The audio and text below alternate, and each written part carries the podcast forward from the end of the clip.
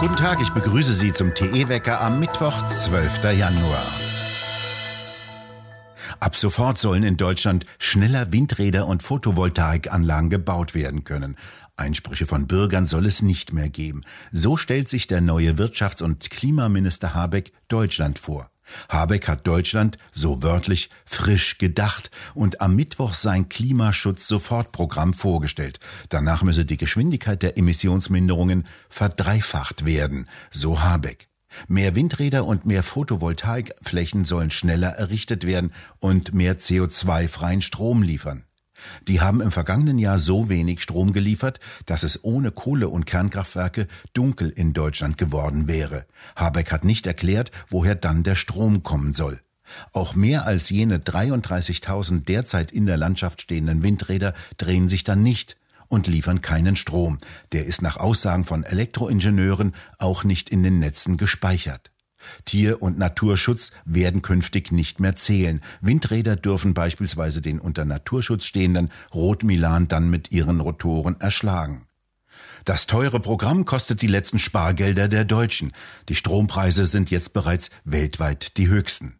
Ärmere sollen nach einem neuen Gesetzentwurf 135 Euro monatlich bekommen, damit sie nicht zu sehr frieren und nicht vollkommen im Dunkeln sitzen. Die Reporterinnen der ARD-Sendung Tagesschau berichten von einem begeisterten Echo, das Habeck erhalten habe. In Baden-Württemberg sollen Erwachsene ab heute beim Einkaufen eine sogenannte FFP2-Maske tragen. Das will der grüne Gesundheitsminister des Landes. In Bussen und Bahnen soll eine einfache OP-Maske ausreichen. Auch in Büros und Betrieben muss keine FFP2-Maske getragen werden. Ministerpräsident Kretschmann hat nicht erklärt, wie er die Bevölkerung vor den Gefahren der FFP2-Maske schützt. Die Vorschriften des Arbeitsschutzes verlangen, dass diese Masken nur 75 Minuten mit einer anschließenden 30-minütigen Pause getragen werden dürfen. Außerdem müssen die Träger vorher medizinisch untersucht werden, weil die reduzierte Atmung sich negativ auf Herz und Kreislauf auswirken. Weiter müssen vor dem Tragen eigene Schulungen durchgeführt werden, die insbesondere zu Hygienefragen notwendig sind, wie es die Berufsgenossenschaften regelmäßig verkünden. Die Pharmaunternehmen BioNTech und Pfizer haben angekündigt, einen Impfstoff zu entwickeln, der auf die sogenannte Omikron-Variante des Coronavirus zugeschnitten sei.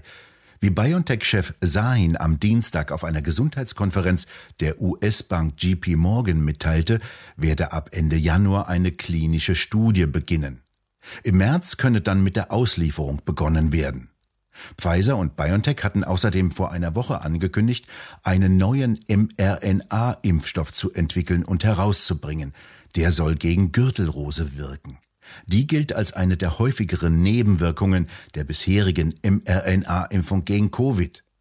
Die Gürtelrose selbst wird durch ein Virus ausgelöst, das bei Kindern die Windpocken hervorruft. Danach verbleibt das Virus in der Regel lebenslang in den Nervenzellen. Beobachtungen an Geimpften deuten darauf hin, dass das Virus nach Verabreichung eines Covid-19-Impfstoffes reaktiviert werden könne.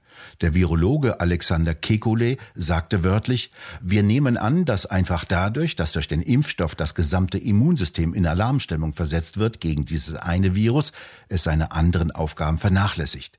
Deshalb kann es das Virus nicht mehr so richtig in Schach halten und es kommt zu solchen Seiteneffekten. Pfizer und BioNTech haben zusätzlich zugesagt, wiederum neue Impfstoffe zu entwickeln, die gegen die Nebenwirkungen dieser neuen mRNA-Impfung gegen Gürtelrose wirken sollen, sobald diese sichtbar werden.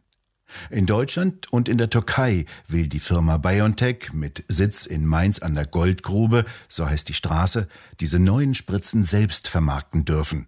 Für den Rest der Welt will dies der amerikanische Pharmariese Pfizer übernehmen.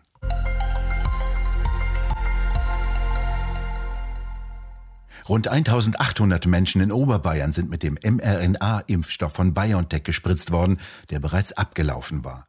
Die Impfdosen seien zwischen dem 4. und 6. Januar verimpft worden. Das Verfallsdatum sei bereits zum 31. Dezember des vergangenen Jahres abgelaufen.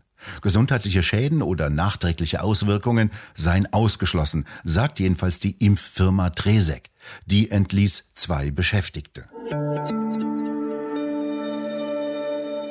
Ab Februar setzt die Regierung in Polen die Mehrwertsteuer auf Lebensmittel aus. Außerdem soll der Preis für Treibstoff um bis zu 15 Cent pro Liter sinken.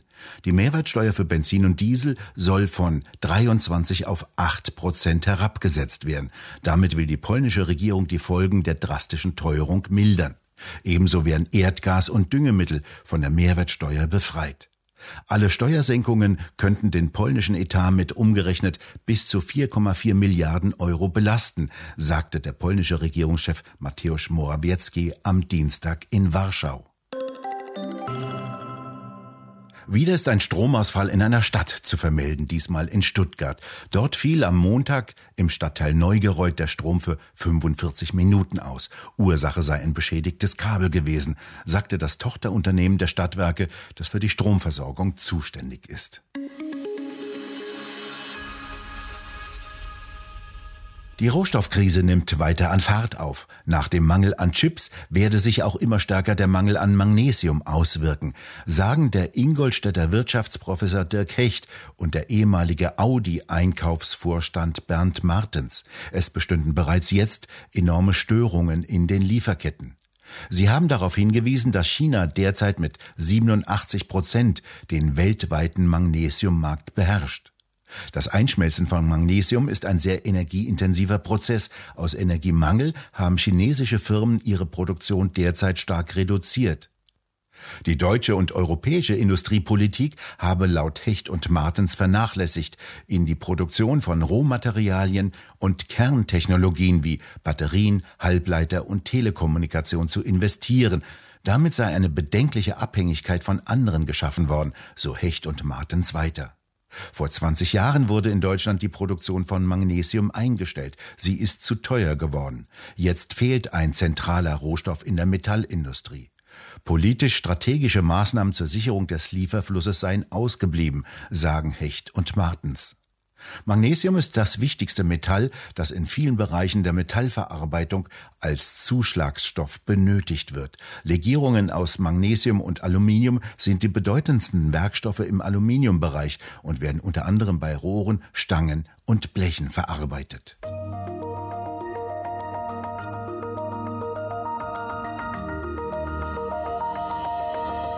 Im Reichstag sollen weiter neue Jobs geschaffen werden. Katrin Göring-Eckardt, eine der Bundestagsvizepräsidentinnen, will Reichstagspoeten.